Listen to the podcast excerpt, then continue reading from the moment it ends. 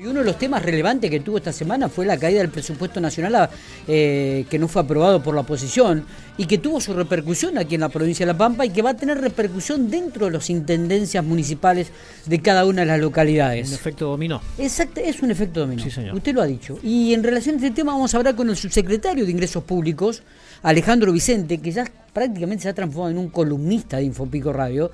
Eh, y le agradecemos mucho estos minutos que tiene para explicarnos un poco eh, ¿Cuánto afecta la caída o la no aprobación de un presupuesto nacional en la Intendencia, por ejemplo, en los ingresos en la Intendencia de la Ciudad General Pico, entre otros los temas que vamos a desarrollar? Alejandro, buen día, gracias por atendernos. Hola, ¿cómo están? Muchísimas gracias por eh, llamarme y bueno, también un saludo a ustedes y a toda la audiencia que, que siempre nos escucha. Eh, bueno, el efecto dominó que ha tenido la no aprobación del presupuesto nacional en la provincia de La Pampa. Sí, eh, en realidad eh, nosotros veníamos incluso eh, ya preocupados por, por la actitud de la oposición cuando no había aceptado refinanciar o, darnos los dos tercios de los votos para refinanciar la deuda que teníamos nosotros con el FGS, una deuda que en realidad surgía de, de, un acuerdo que se había hecho en definitiva pedido incluso del propio Macri y que habíamos tenido que aceptar para poder cobrar la devolución del, del 15% que en su momento se traía con destino eh, esa deuda no nos la había querido refinanciar y parece que bueno esa esa actitud se, se propagó hacia los legisladores nacionales y terminaron haciendo lo mismo con el gobierno nacional en el marco de un contexto eh, del país realmente muy complejo eh, signado por la negociación con el Fondo Monetario Internacional y que si ustedes pueden apreciar eh, también es la consecuencia eh, del gobierno de, la anterior gestión, ¿no? Con lo cual eh, realmente tras que, tras que nos toca tratar de enderezar el país eh, luego de, de, cuatro años de, de, un desmanejo terrible de la macroeconomía, uh -huh. eh, encima ahora se le ponen palos en la rueda al gobierno provincial y al gobierno nacional, eh, con, en el caso nuestro, con el caso de la no refinanciación eh, de los pasivos eh, con el FGS y en el caso del gobierno nacional con la no aprobación del presupuesto para el año 2022. antes, antes de meternos en el análisis de lo que tiene que ver cada una de las, en la provincia, los efectos que ha tenido estaba leyendo hoy en la mañana en, en Diario de Infobae que el presidente Leoncio Carracal Morales, el gobernador de Jujuy, eh, cuestionó cuestionó el rechazo opositor al presupuesto. ¿eh? Dijo que no se había impuesto la racionalidad. Es decir, cuestionó hasta sus propios colegas esto de que no se debe dejar a ningún, a ningún país sin un presupuesto. Y lo remarcó es que, en varios puntos. A ver, yo creo que también el intendente Sabarot de General H también salió eh, criticando también la medida por una cuestión de que a él mismo lo perjudican en cuanto a obras que eran de suma relevancia eh, para el desarrollo de la localidad. O sea, es decir, a ver, se están empezando a ver las consecuencias de la irresponsabilidad de los diputados que eh, tomaron una medida eh, que realmente deja eh, al gobierno muy mal parado eh, hacia el exterior en, en, la negociación con el fondo, pero que también eh, de alguna manera quita la plataforma para eh, un montón de adecuaciones que se preveían en esa ley respecto, por ejemplo, del impuesto a los combustibles uh -huh. y demás, que daban previsibilidad hacia el financiamiento de las finanzas públicas más allá de los efectos directos que sufrimos como provincia y el efecto que obviamente en forma derivada sufren los municipios, que se referían al impuesto a los bienes personales y al impuesto a las ganancias al no ajuste por inflación. Entonces, esa, esa situación, ¿sí? Eh, a ver, se ha receptado desde el punto de vista político de una manera y con unos argumentos que realmente son para, para por ahí los que nos toca trabajar desde este otro lado y que siempre estamos tratando de, de cuidar los centavos y también de, por otro lado, de, de, de, ordenar y de planificar las finanzas públicas de la provincia, uh -huh. ¿sí?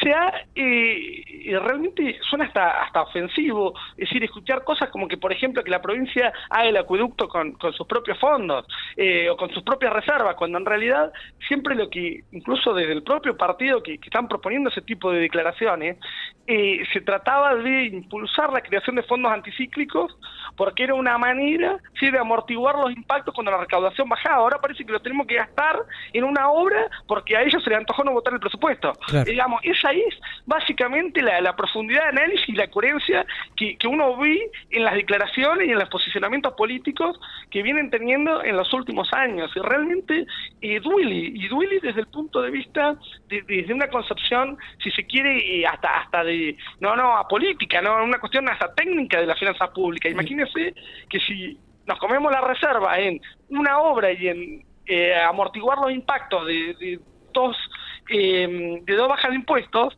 ¿sí?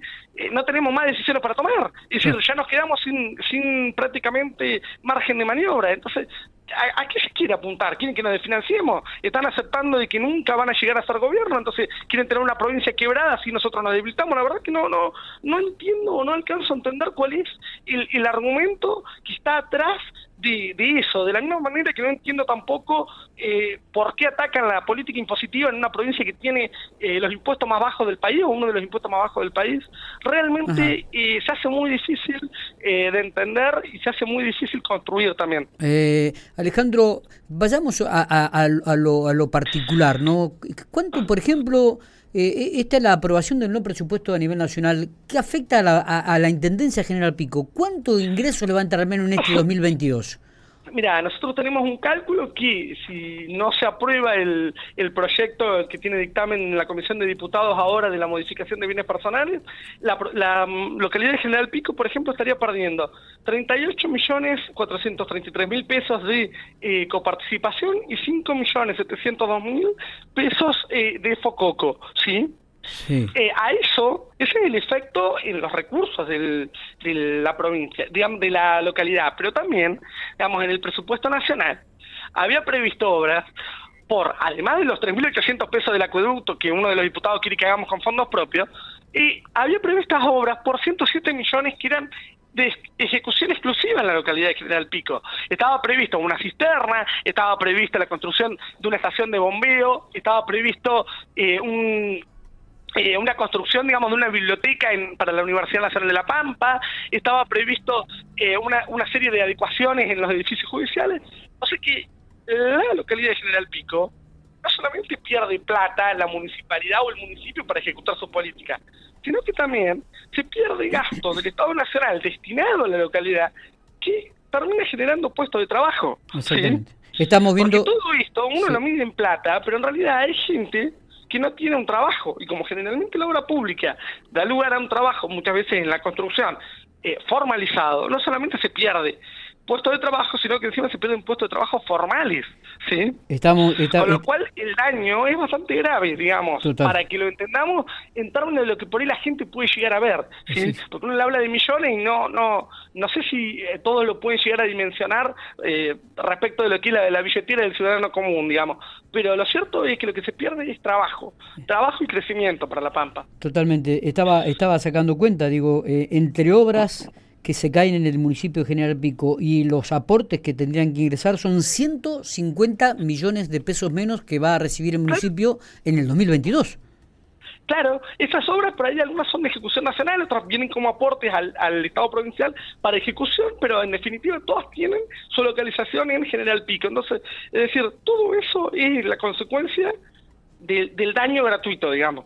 ¿Sí? Esto habla. Porque eh, aparte, sí. gusta incluir estas cosas. No es que, eh, a ver, son resultado de, un proceso espontáneo que a nosotros, imagínense que somos una provincia que tenemos menos del 1% de eh, la población total del país. Sí, sí, sí. sí, Gusta incluir los, en los proyectos de presupuesto, en, en el listado de prioridades del gobierno nacional, cuesta incluir cosas, ¿sí?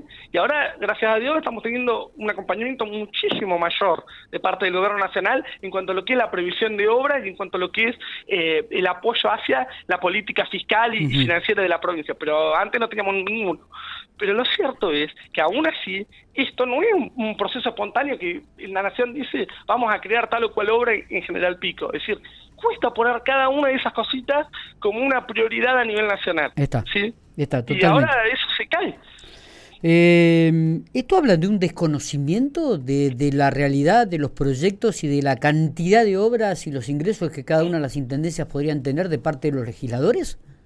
Mire, la verdad las motivaciones las tendrían que preguntar a ellos. Yo no no no puedo hacer elucubraciones. Lo único que puedo ver desde el otro lado y, desde un proceso que venimos viviendo durante todo el mes de diciembre, como ya le digo, con, con ya el, aceptar la pérdida de, de 1.700 millones de pesos de refinanciación en una manera totalmente caprichosa, ¿sí? es y que creo que es una priorización, eso es lo que yo puedo ver desde mi óptica, que es una priorización del posicionamiento político por encima de los intereses ¿sí? del conjunto de los pampeanos.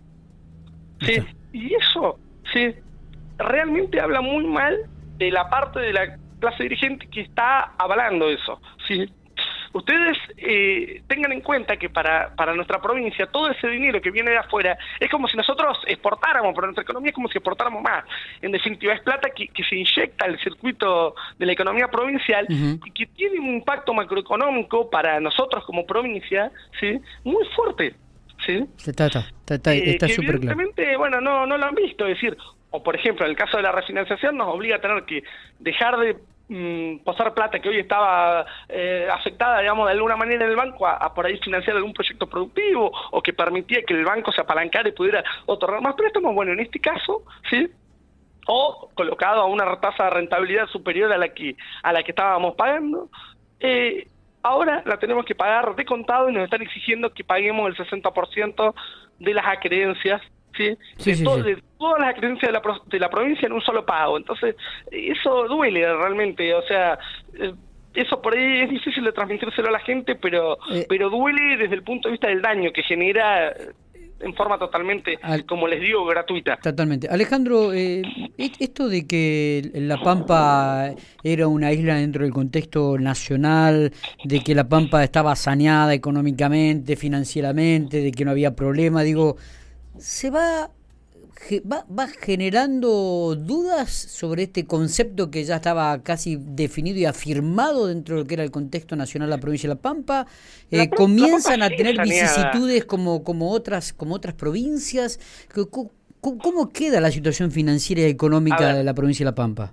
La, Pampa está saneada. Lo que sucede es lo siguiente. A ver, eso es, vamos a suponer que vos tenés un margen de maniobra X, vos le empezás a sacar, le empezás a sacar, le empezás a sacar, le empezás a sacar, llega un momento que ya no tenemos margen de maniobra y está complicado. Es decir, si seguimos con este tipo de decisiones así, en dos decisiones más de vista y vamos a entrar en déficit. ¿Me entendés? O sea, a ver, hay que estar cuidadoso con esto. En realidad estamos en déficit por una cuestión de que venimos ejecutando algunas obras que se mm, realizan con plata de otros ejercicios, ¿sí? Y a su vez, sí, con, motivo de la pandemia hay gastos extraordinarios que eh, se han logrado afrontar con recursos que se han acumulado en la anterior gestión de gobierno y que además eh, de alguna manera se, se, han podido aplicar, pero también hemos logrado ir manejando el crecimiento para no comprometer ni el día a día ni el el conjunto de reservas que todavía nos permiten afrontar los gastos ¿sí? de una manera eh, naturalmente eh, o, razonable, si se quiere. lo, que yo lo que yo le puedo asegurar es lo siguiente, es decir, eh, le saca 3.880 millones por un lado, le saca 1.700 por el otro, le hace gastar 3.800 en el acueducto. Cuando quería acordar, no hay bolsillo que alcance. Totalmente. Sí, sí, sí. eso no es una cuestión de, que puede o que pasa por la planificación nuestra o por lo que podemos llegar a, ejecutar desde el punto de vista de nuestra política fiscal. Pasa por otro lado. Eh, pasa muchas veces por ser consciente de lo que se está haciendo. Correcto. Correcto. Eh, Alejandro, no sé si queda algo más para, para hablar, te agradezco muchísimo, creo que ha sido muy claro este, y es impactante la, la, suma que pide que pierde la Intendencia de la Ciudad General Pico este, a partir del 2022, ¿no? Son entre obras e ingresos 150 millones de pesos la verdad, cualquier cosa o cualquier consulta, no hay ningún problema, siempre a disposición y bueno, cualquier em, eh, duda que tengan también, que me trasladen de los oyentes, no hay problema si, si se las podemos responder. Abrazo, ¿Eh? abrazo grande Alejandro, muy amable. Por favor, un abrazo a ustedes.